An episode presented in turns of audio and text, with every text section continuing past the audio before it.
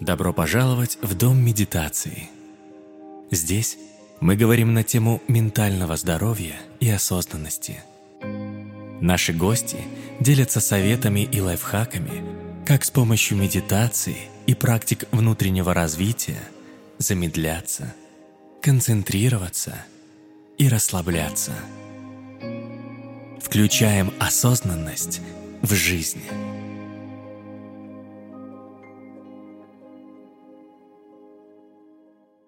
Привет-привет, с вами я, Марита Захарова, и у меня в гостях Анастасия Попова, психолог, психосоматолог и основатель клиники Лейб Медик. Для многих людей медитация до сих пор остается крайне расплывчатым понятием, связанным то ли с религией, то ли с эзотерикой, то ли с духовностью. Сегодня посмотрим на медитацию глазами психолога.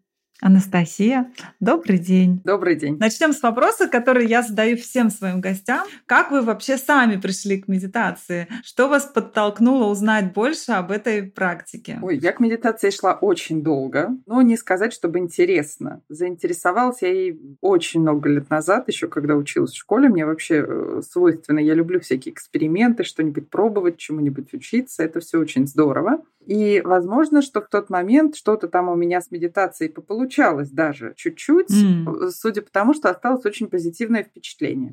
Но в силу того, что мне не встретилось грамотного какого-то инструктажа, да, и человека, который mm-hmm. мог бы внятно обучить медитации, дальше этого дела не пошло. И к медитации я подходила много раз на протяжении своей жизни, mm-hmm. но, к сожалению, встречала инструкции из серии «Старайся ни о чем не думать».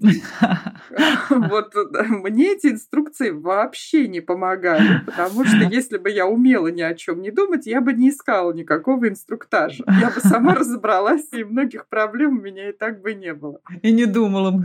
Абсолютно, и не думала бы. Но я при этом продолжала искать, как можно этой практике в том числе научиться. Она у меня была такая вот в списке. И тут встретила, собственно, ваш э, подход, вашу идею, и подумала, а не съездить ли мне поучиться к вам? А вдруг получится? Получится. И поехала, и ни разу не пожалела, и действительно научилась. Это было для меня фантастическим, конечно, опытом, когда мне сказали, что у вас будет вот такой гарантированный результат, и он получился. Это великолепно. И не просто на ретрите он получился, я потом медитировать продолжила. И сейчас имею уже такие длительные результаты. Полгода я уже медитирую. Mm-hmm. Ну, не каждый день, ну, какие-то у меня были перерывы, но за полгода, может, я пропустила дней 10, не больше. Ого! Супер. Да, супер. Я прямо горжусь. Да. Поэтому я считаю, что это такой уже значимый результат, о котором можно разговаривать. С удовольствием поделюсь подробностями, ну, смотря какие нужны. Опробовав уже на собственном опыте, да, вот что вам лично дала медитация? Какие главные инсайты произошли у вас? Может быть, во время ретрита, может быть, после? У меня произошло много инсайтов, связанных как лично со мной, так и вообще с практикой медитации. Я же как психолог, я же не могу mm-hmm. э, ну, не наблюдать за этой стороной тоже. Что касается вот инсайтов лично моих, я обнаружила свой гиперконтроль как он выражен в теле. Mm. То есть как я физически перенапрягаюсь там, где это вообще не нужно, как я начинаю mm. дополнительными усилиями держать там свой позвоночник или еще что-нибудь, а потом я искренне удивляюсь, почему у меня болит спина. Да. И, и медитация, например, у меня в первый же месяц после начала медитирования, и, собственно, ну, большая часть болей ушла прямо там на ретрите, и в первый месяц ушла за ней практически вся остальная часть. А со спиной я маялась долго. Вот это да. И э, вот это да, это такой был эффект, и это никакое не заболевание, это чисто вот это вот контролирующее напряжение, которое мне удалось отследить, осознать и отпустить. То есть там, mm-hmm. если уделять этому время, то можно расслабиться. После чего приходит замедление, успокоение и вообще чудесное состояние, которое потом держится до следующей медитации спокойно. Mm-hmm. Это вот такой был личный мой результат. И очень интересно было вообще думать об этом, наблюдать за собой, какие там еще будут эффекты. Я отследила громадный психотерапевтический эффект медитации, но про него, наверное, отдельно. Ну, то есть я для себя сформулировала, как это работает, что это дает пациентам, начала отправлять пациентов учиться медитировать. Они мне все стали говорить одно и то же. Я не умею. Я стала говорить, я тоже не умела, я вот прекрасно понимаю.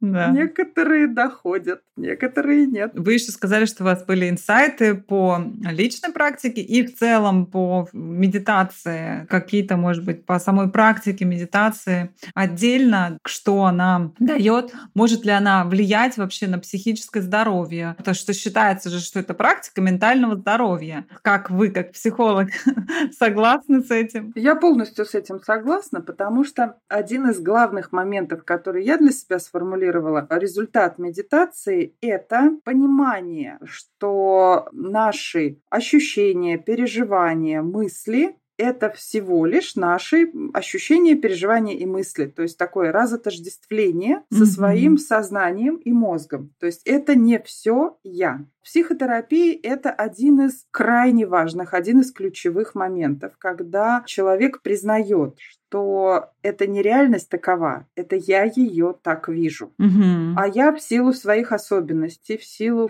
какой-нибудь своей истории, своих травм, своего опыта, еще чего-нибудь, я совершенно запросто могу воспринимать реальность искаженно. Угу. И если я свое восприятие, свою картину мира принимаю за реальный мир, то я, скорее всего, ошибаюсь. Угу, угу. Медитация дает возможность отстраниться в сознании. Да, мы же можем отстраниться, например, если мы засыпаем. Мы тоже отстраняемся от этой своей сознательной части, но мы при этом не можем ее осознавать, обдумывать, угу. формулировать. Есть практика осознанных сновидений, но она очень специфическая, очень мало распространенная. И к ней тоже есть много вопросов. Медитация в этом смысле гораздо, мне кажется, гораздо более экологичным методом, гораздо более надежным, потому что сохраняется ясность сознания, но при этом отстранение происходит от привычных шаблонов, схем восприятия, мыслительных процессов. Мы можем от этого отключиться, отстраниться и посмотреть на это со стороны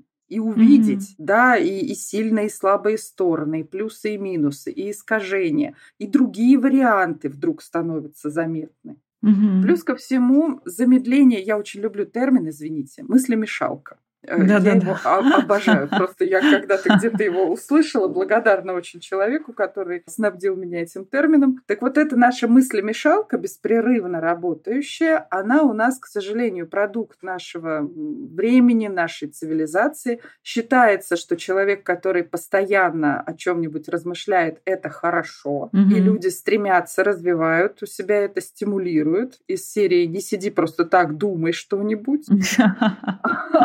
Надо наоборот, нужно не думать что-нибудь, да, нужно сидеть просто так и некоторое время не думать. В конце концов, мыслительный процесс – это продукт деятельности нашей нервной системы, нашего мозга в частности. Он не должен быть беспрерывным, как работа там, всех систем, она должна иметь периоды отдыха. Если мы будем беспрерывно есть, беспрерывно mm-hmm. что-то пережевывать и переваривать, у нас будут большие проблемы со здоровьем. Вот ровно такие же большие проблемы с ментальным здоровьем будут, если мы беспрерывно обо всем думаем, если мы просыпаемся в час ночи и начинаем записывать мысли, не можем уснуть, потом мы не можем ни на чем сосредоточиться. Но дальше там идет много-много вал проблем, которые могут вплоть до психических расстройств довести человека. Выключать это надо уметь. Угу, да, но здесь как раз это ведет еще и к рассеянному вниманию, с одной стороны, да, потому что когда вот этих мыслей много-много-много, человек не может сфокусироваться на том, о чем нужно думать конкретно сейчас. Почему еще вот прокрастинация это стала такая болезнь 21 века, века. Мне, знаете, еще интересно, вы тоже говорите замедлиться. Тоже очень такое сейчас распространенное, все, кто только можно об этом говорит, здесь и сейчас, здесь и сейчас. А вот если взять такой научный психологический подход, то что вот за этим стоит здесь и сейчас, замедлиться. Почему это вообще полезно? И действительно ли это полезно? Действительно полезно. За этим стоит в сущности то, о чем я вначале говорила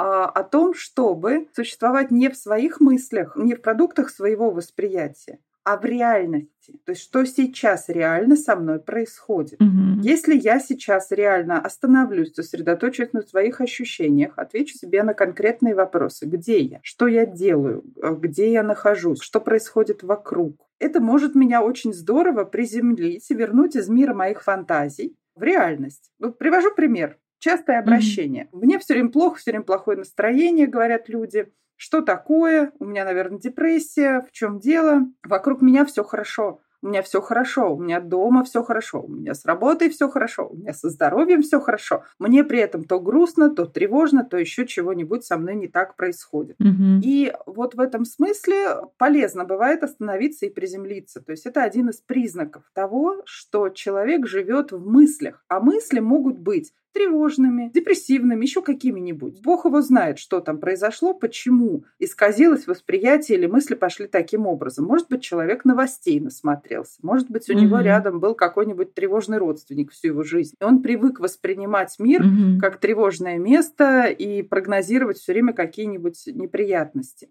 И в итоге вместо того, чтобы жить спокойно, понимая, что все хорошо устроено и можно расслабиться и заняться там чем-нибудь интересным, полезным, человек занят прогнозами, тревогами, mm. ожиданиями, перекапываниями каких-нибудь прошлых событий, ну какими-то вещами, которые не происходят здесь и сейчас и вообще зачастую не стоят даже тысячной доли затрачиваемой на них энергии. А человек в этом живет, и многие люди осознают это, их это раздражает, но они не умеют это все выключить, чтобы об этом не думать. Но зачем? Вот я лежу сейчас на пляже, рядом со мной в песочнице возятся дети. Всем хорошо. Зачем я лежу и вспоминаю, как я два года назад поругалась с коллегой по работе? Вот для чего? Ну, бред. Тем не менее, я думаю, что очень многие, кто нас слушает, сейчас узнают себя в этом.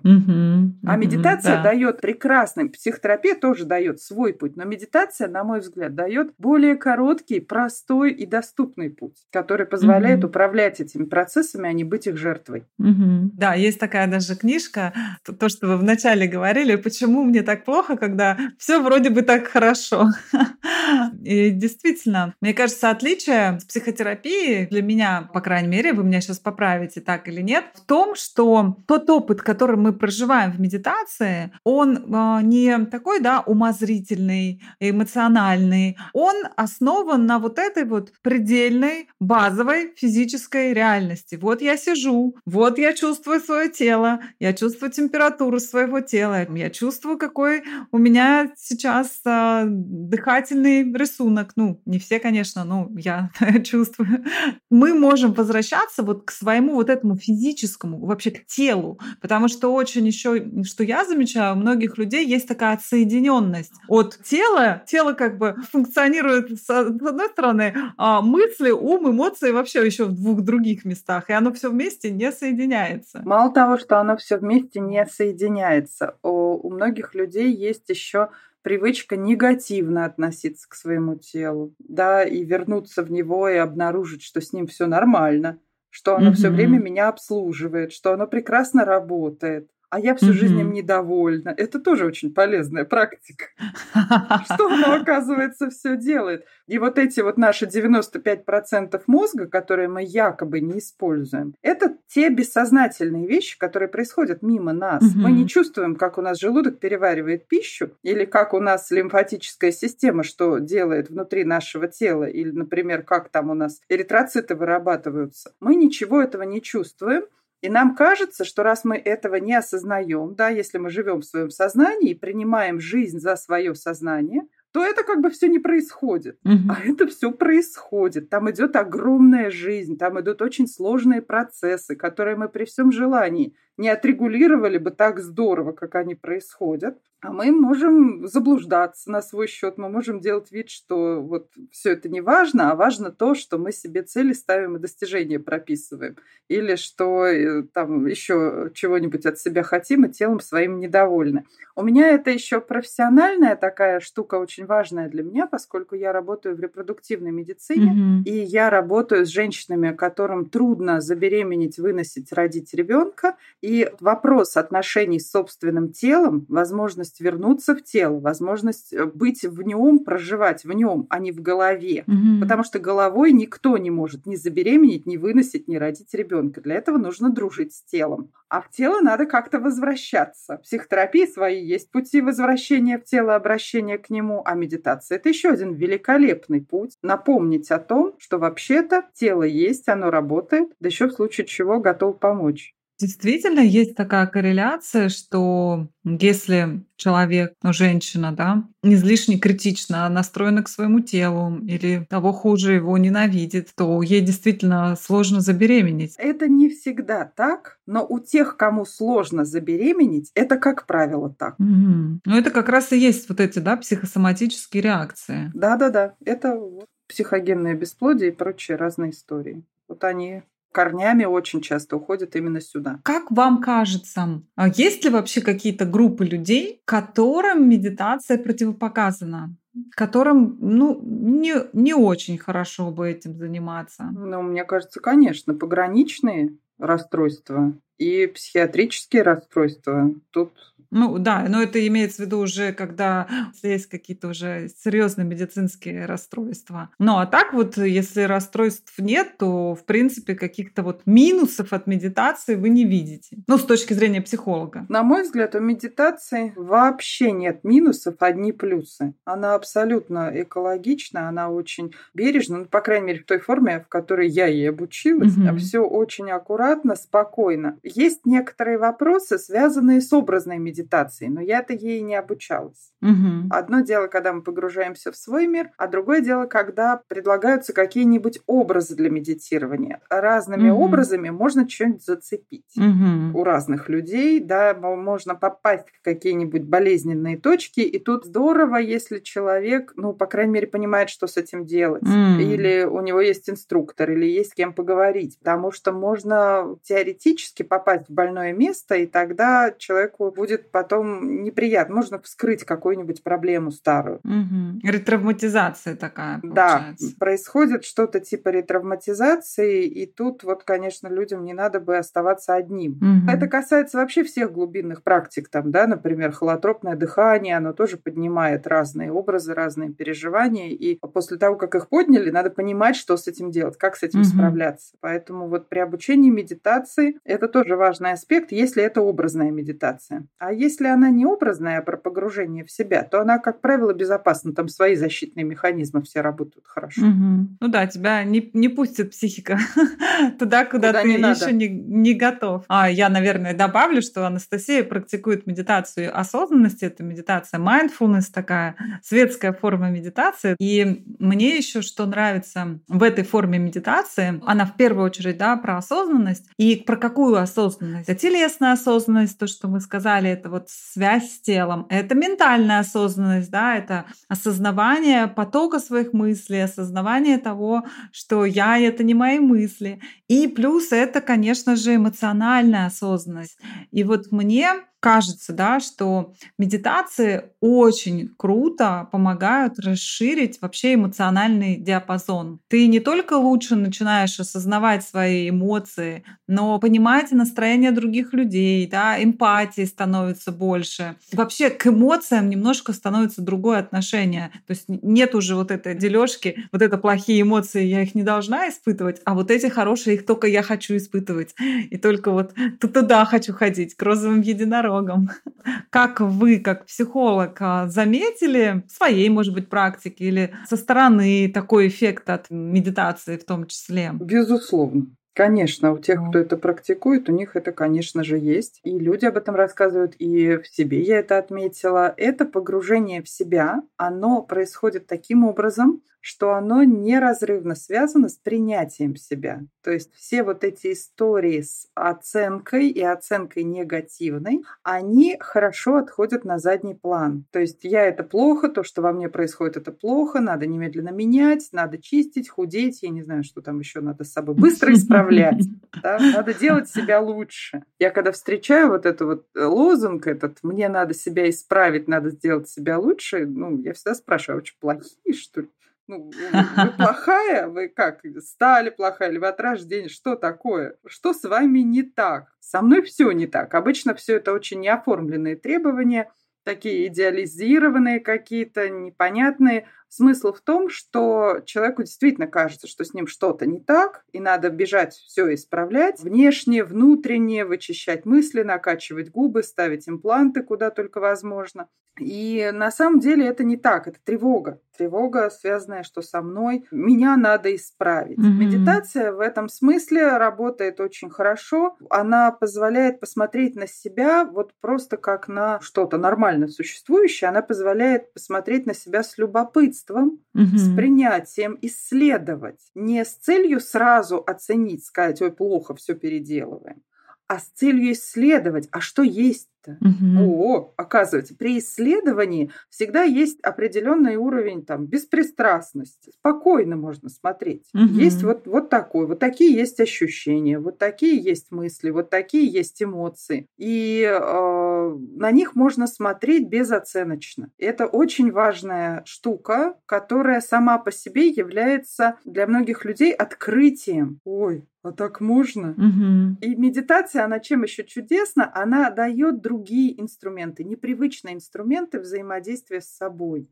и потом уже с другими людьми и с миром. Медитация, я тоже помню свои такие первые опыты, когда я понимаю, что меня недостаточно. Я недостаточно умна, я недостаточно красива, я недостаточно там чего-то. И ты понимаешь, что ты вот в этой недостаточности вдруг в какой-то момент, да, в медитации, ты осознаешь, что ты вот живешь в каком-то постоянном улучшайзинге. И если ты его не прекратишь, то, собственно, он никогда не закончится, потому что жизнь такая, да, с мировоззрением нехватки, чего-то не хватает, мне этого, мне чего-то не хватает. И я когда проходила, такой есть Джон Кабадзин, это, собственно, основатель подхода mindfulness, и на первом же занятии вот такими жирными, огромными буквами написано с вами все так, с вами уже все хорошо.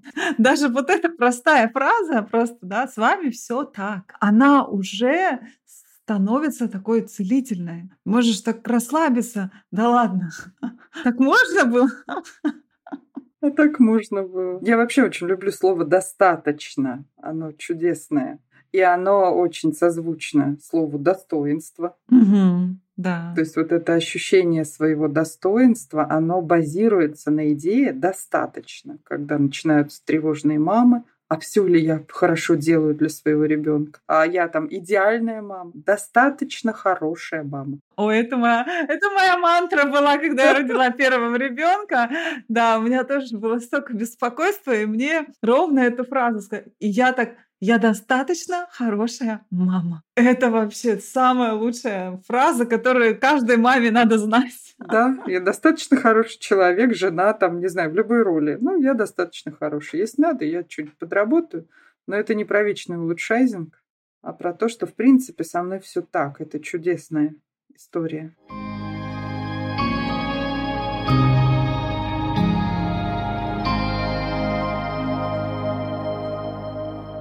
Медитация, она, в принципе, еще помогает прислушаться своим потребностям. И главное — освободиться от вот этих навязанных негативных установок, которые мешают и развиваться, и жить. В некоторых а, подходах психологических есть вот эти да, голоса, интроекты, которые внутри нас говорят, и ты понимаешь такой, а это кто вообще? А, так это мама моя пришла в мою голову, и мне сейчас а, говорит это, да, или а, это мой учитель физики, который мне говорил вот э, такие слова, и я сейчас сама себя ругаю его голосом. Появляется какая-то ясность, где я в этом всем. Даже вот внутри собственной головы и вот этих голосов. Да, потому что внутренний мир, в нем тоже э, хорошо бы ориентироваться и поддерживать его в порядке. Ну, как в доме, в котором мы живем, хорошо бы все устроить удобно и поддерживать порядок. Ровно так же в своем ментальном доме, эмоциональном доме хорошо бы поддерживать порядок. И медитация в этом смысле, она очень похожа, на мой взгляд, на процесс такой хорошей регулярной уборки. Да, когда мы выгоняем все вот эти мысли, у нас пусто некоторое время. А пока пусто, ну, знаете, вот как в доме, все куда-нибудь свалили, можно, наконец, порядок навести, можно перебрать там шкафы какие-то, вскрыть, выбросить из них старье всякое. Переложить в порядке то, что надо. Можно и капитальный ремонт, в принципе, провести. Но медитация, угу. она скорее про регулярное такое поддержание порядка, чистоты и порядка. Выбросить ненужное, вымыть грязное, починить что-то и дальше уже вернуться к жизни и уже жить нормальной жизнью. То есть выбросить какие-то мысли, какие-то вопросы, которые крутятся в голове и никому не нужны. В это время можно еще и себя хорошо услышать. Угу. То есть вместо вот этих постоянных навязчивых каких-нибудь идей, которые крутятся в голове или там циклических мыслей, если от них избавиться, можно услышать вдруг какое-нибудь решение, какой-нибудь ответ. Они приходят вот так изнутри. У нас же, согласно психоаналитической теории, я полностью с этим согласна, у нас есть ответы на все наши вопросы. Угу. У нас есть все решения всех наших проблем. И как психолог и как психотерапевт, я, собственно, всю жизнь чем занимаюсь, я помогаю людям достать из себя свои собственные ответы. Потому что человек mm всегда знает, как решить ту ситуацию, в которую он зашел. Всегда. Угу. Другой вопрос, что э, на это решение там нужна какая-нибудь смелость или подготовка, или даже увидеть это решение людям бывает непросто, но для этого и нужны бывают помощники. Так и медитация, выключив, заглушив, убрав все ненужное или поверхностное, позволяет получить доступ к своим каким-то глубинным ощущениям, пониманию и решениям. И я в себе вот это отслеживала, когда я вроде бы с утра помедитировала, угу. а потом я понимаю, что у меня в этот момент результаты какой-то работы, мыслительной, давнишней, они взяли и поднялись наверх. И я нашла решение того всего пятого или десятого. Так удобно. Но это как раз вот как инсайты, да, приходят. Да. А, я читала, знаете, наверное, Дэниел Гоуман, вот он про эмоциональный интеллект пишет, и в том числе это такой известный психолог, у которого такой очень большой медитативный опыт. У него да, одна из его первых книг — это про как раз медитативный опыт, и он чуть ли не у Далай-ламы брал интервью сам. Вот он говорит о том, что вообще в процессе медитации еще прокачиваются лобные доли головного мозга, а они у нас как раз отвечают вообще за самоконтроль и волю. Поэтому медитация еще это классный способ работать с разными зависимостями. То есть вот у человека есть зависимость, а, ну, ну не со всеми, конечно, так просто. С перееданием довольно хорошо работает, потому что ты в тот момент, перед тем, как что-то заесть, ты просто вспоминаешь чуть раньше, а зачем я сейчас вообще это хочу есть? Хочу ли я сейчас есть? Или я сейчас просто заедаю неприятный разговор? Да, или там что-то у меня не получилось получилось по работе. И вот эта возможность самоконтроля с каждой медитацией становится все больше и больше. То есть она ее как бы так прокачивает. Да, соглашусь. Она прокачивает сначала осознание, угу. сначала вообще привычку осознавать, что я делаю и зачем я это делаю. А в работе с зависимостями это первое дело. Вот как только человек остановился и начал задумываться, а зачем я это делаю, он уже наполовину свою зависимость победил. О какой бы зависимости речь не шла. Во-первых, mm-hmm. тогда получается, что это я делаю. То есть это не, не жертва э, чего-то там происходящего, а я автор. Это я делаю. Mm-hmm. Во-вторых, я задумываюсь, зачем я это делаю, потому что ни одна зависимость, она не появляется в жизни просто так. Она для чего-то нужна. Mm-hmm. Она собой что-то закрывает, какую-то проблему или какую-то боль. И если вычислить какую, то это еще половина успеха. Да, еще одна, там еще 25%. И тогда остается только понять, каким образом можно перестроить систему. Что можно сделать? Как mm-hmm. можно сделать так, чтобы не было этой боли или этой проблемы? И чем можно себя вознаграждать по-другому, как можно вот это удовольствие или облегчение получать по-другому. Потому что простое избавление от зависимости, оно почему неэффективно никогда? В 99% случаев. Не выяснено, зачем это было нужно. И потребность осталась незакрытой. Другого способа ее закрывать человеку не предложили. Mm. Я вот э, люблю пример, он частый у меня в практике, например, когда люди жалуются на пищевую, пищевое поведение, на пищевую зависимость, когда mm-hmm. они изо всех сил худеют, тело свое ненавидят, ненавидят и прочее, но все равно ночами начинают есть тортики, предварительно купленные. Они там случайно оказываются. Да? На всякий случай. Да. Очень частая история, когда э, женщины, например, рассказывают, слушайте, у меня вообще уже в жизни ничего интересного не осталось. У меня одно удовольствие хотя бы съесть что-то вкусное. У меня сейчас mm. и это отберут. И если мы рассматриваем ее жизнь, то мы видим, что так это и есть. Она в силу каких-то своих особенностей так ее устроила, что она пашет как Золушка, на балы никогда не ездит, с принцами не танцует, но зато как Золушка с утра до ночи пашет, всю себя всем отдает, семье, работе, там еще чему-нибудь, ничего не оставляет в себе. И у нее действительно так устроена жизнь, что поесть – это единственная и последняя радость. И как можно у человека такое отбирать? Естественно, она все время срывается и ест если человек соглашается пересмотреть это, да, найти другие радости в жизни. А что вы вообще-то любите? Вспомнить. Угу. Интегрировать это в свою жизнь. Что вы там любите? Крестиком вышивать, верхом ездить, из глины лепить, сосны рисовать маслом на холсте. Не знаю, что. Занятий много. Как только появляются другие занятия, приносящие удовольствие, сразу становятся неактуальны тортики по ночам. Они вдруг становятся слишком сладкими, и как я вообще это ела? Но это опять же вот то самое состояние неудовлетворенности телом, тем, что ты делаешь, как ты делаешь. Все идет, к сожалению, отсюда получается. Да, и в этом смысле медитация, которая позволяет успокоиться, отсоединиться от этого вечного, ну, такого уже привычного, обжитого недовольства, отодвинуть его в сторону, это недовольство, посмотреть на себя спокойно, без оценки.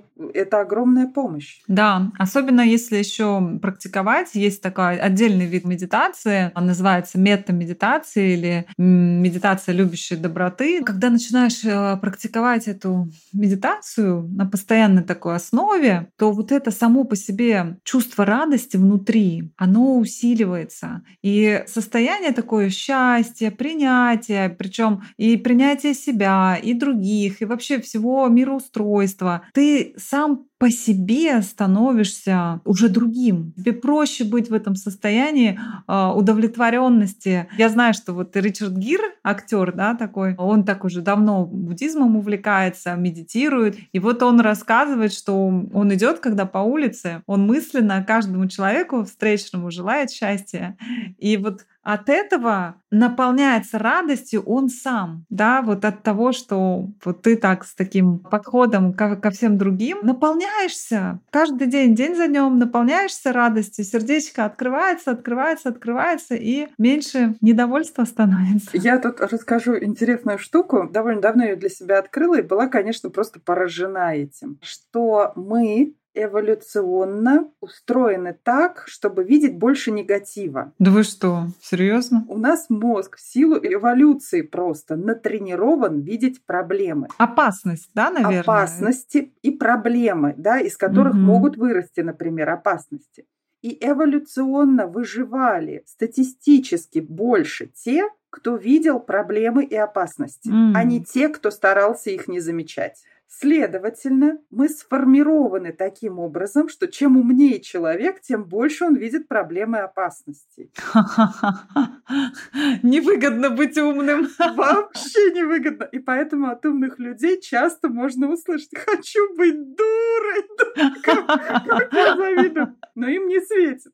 Следовательно, ну то есть это чем-то надо уравновешивать. Если у нас есть вот такая прям физиологическая особенность, а она это такая уже генетически натренированная штука, ее можно уравновесить как раз противоположным, искать хорошее видеть хорошее, угу. и благодарность здесь на первом месте навсегда. Да, благодарность сама по себе, ну, она переформатирует мозг. И с одной угу. стороны, она позволяет не превращаться там в идиота, да, который видит везде розовых единорогов и живет в эйфории в какой-нибудь, да, и в эйфорических защитах. Это тоже нездоровая, небезопасная история. Но она позволяет уравновесить вот это критическое мышление и умение видеть минусы. Оно тоже нужно. Угу. Просто оно не должно э, занимать всю нашу внутреннюю жизнь, оно должно быть чем-то уравновешено. И вот благодарность в этом смысле прекрасный противовес и гармонизатор. Угу.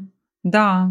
Ну, кстати говоря, мне кажется, еще раньше, да, ну вот, когда это было в первобытные времена или там в какие когда этих опасностей было действительно много, и человек э, выживал. Благодаря этому наш род вообще смог выжить. Но сейчас вот этих реальных опасностей, их же практически в нашей жизни нет. Мы эти опасности себе сами в своем уме нагромождаем. Вот эту вот тревожность, беспокойство, это вот эти вот придуманные по факту опасности. Ну, понятно, что когда ты переходишь дорогу, ты смотришь на машины, и тут есть опасность. Но, мне кажется, на 90% времени человек сейчас живет в относительной такой безопасной среде. А паттерн реагирования да, остался вот тот первобытный. Во многом, да. И многие люди говорят это о себе. Вот когда что-то случается, я на месте. Я собираюсь, я, значит, все делаю, я все успеваю, все понимаю, все у меня здорово, я даже выздоравливаю от всего. А mm-hmm. когда все спокойно, я начинаю искать себе что-нибудь, о, о чем мне попереживать. Любим мы попереживать, но практика медитации в этом плане действительно волшебная, потому что, ну, она, конечно, далеко не волшебная. Работать внутри со своими мыслями — это не так-то просто, да, это не та волшебная таблетка, которую все хотят э, получить, чтобы хоп, и ты уже стал другим, позитивным, оптимистичным. Это все таки надо прилагать достаточно много усилий, чтобы практиковать и идти дальше. Да, это затраты, это усилия, которые требуются, в частности, на перестройку логику жизни, потому что идет сопротивление. Но я не медитировала, а теперь я вдруг медитирую, да еще и там по часу в день. Этот час надо где-то взять. И сразу начинает казаться, что это самый нужный час. Именно за него можно было переделать вообще все дела, которые уже в своей очереди ждут пять лет. Вот именно он нужен. Мне страшно понравилась ваша фраза о том, что если время есть, медитируйте 15 минут. Если времени нет, медитируйте час. Да, я поняла, что это про меня. Мне надо медитировать час. Ну, там опытным путем я установила, что час мне не, не очень очень комфортно. Мой оптимальный вариант 45-47 минут. Mm-hmm. Вот прям он для меня замечательный. 30 мне мало. Я попробовала всякие разные способы. Вот эти вот варианты, там, как люди по 15 минут, мне не подходит. Лично мне. Да, ну, конечно, каждый для себя выбирает. Да, и я для себя остановилась на этих 45 минутах. Они дают мне возможность спокойно, очень спокойно выделить себе это время, расслабиться. Они погружают как раз в ощущение достаточности у меня много времени, у меня его достаточно, мне mm-hmm, больше не надо. Mm-hmm. Если мне будет надо, я добавлю еще 15 минут, будем медитировать час. Ну вот, вот это вот ощущение достаточности, оно сразу само по себе расслабляет. И дальше уже можно погружаться во всякие приятные процессы. Да, и тут и достаточности, и как вы правильно сказали, что это время для себя. То есть ты понимаешь, что по большому счету не так много времени мы уделяем вот этой вот работе внутренней с собой. Обычно, когда говорят, я уделяю себе внимание, но за этим стоит, да, масочка, ванна, это тоже, безусловно, все хорошо. Но вот разобраться со своим вот этим внутренним ментальным шумом, да, разобраться с тем, что для тебя вообще сегодня важно в жизни, почему для тебя это важно, в какой точке ты сейчас оказался, да, вот на это время, ну, как правило, у многих не хватает. И вот через практику медитации получается, что ты, уделяя это время себе каждый раз очищаешь свое сознание, очищаешь свои намерения. Вообще вот становится ум чистым, появляется такая ясность кристальная и чистота сознания. Да, да, безусловно. Ну и, конечно, я отследила по себе, что если делать перерывы, то это разрушается. И потом надо, ну, происходит откат, угу. и потом нужно опять восстанавливать. Но опять же, если сравнивать вот с чистотой и с уборкой, то есть если мы делаем регулярную уборку, то это одна. А если мы не делаем ее месяц, то потом уже браться за нее страшно. Да, да, ну как все, да да. Любая гигиеническая процедура. Если не чистить зубы, появляется налет, как ты не крути. Точно так же этот налет появляется в нашем уме. Поэтому все логично. И здорово, что есть такой инструмент, с помощью которого это самое главное в этом инструменте, что он бесплатный. Ну, условно говоря, там ты научился медитировать, да, вложил какой-то небольшой, можно и самому без э, вложений, просто через учителя какого-то, через ретрит это быстрее. Но, в принципе, можно это вообще бесплатно делать. И это можно делать в любом месте. Для этого не нужно ничего иметь. И это навсегда.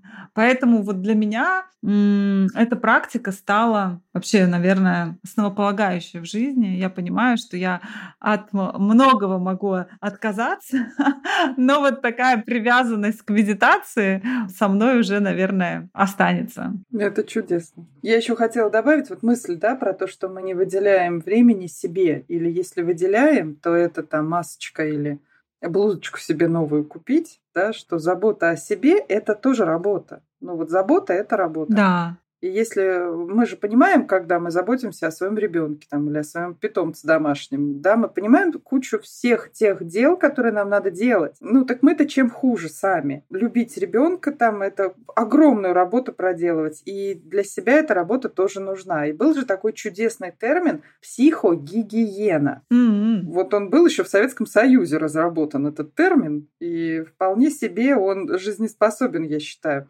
Вот медитация – это прекраснейший способ психогигиены. Супер. И ровно такой же необходимый, как гигиена вообще. Здорово. И забота — это работа. Это тоже классная фраза. Забираю у вас ее. Буду теперь использовать. Психогигиена и забота — это работа. Очень здорово было пообщаться, услышать такой вот и личный опыт, посмотреть на практику глазами психолога, как ее вы видите с научной точки зрения. Спасибо вам а, большое за этот разговор, за то, что поделились, а, пришли ко мне сегодня. Я думаю, что еще обсудим какие-то отдельные детали медитации. Приглашу вас еще, мне кажется, не один раз в эфир. Большое спасибо за приглашение. Очень было интересно. И то, что вы делаете, это настолько важно, полезно и здорово, потому что это действительно чудесный инструмент, который, на мой взгляд, позволяет ну, очень большому количеству людей делать свою жизнь лучше. Ой, Не волшебным спасибо. образом, да, вам спасибо. Не, не совсем без усилий, но позволяет. Это реально доступно, здорово и очень полезно. Спасибо вам большое. Друзья, подписывайтесь на наш подкаст. Вы нас очень поддержите своими лайками и отзывами. Слушайте везде, где вам удобно. Делитесь обратной связью, предлагайте темы, задавайте вопросы, читайте наш телеграм-канал «Дом медитации». И, конечно, медитируйте вместе с нами. Каждый день мы бесплатно проводим медитации для всех желающих. Пока-пока и вдохновение в каждом кадре вашей жизни.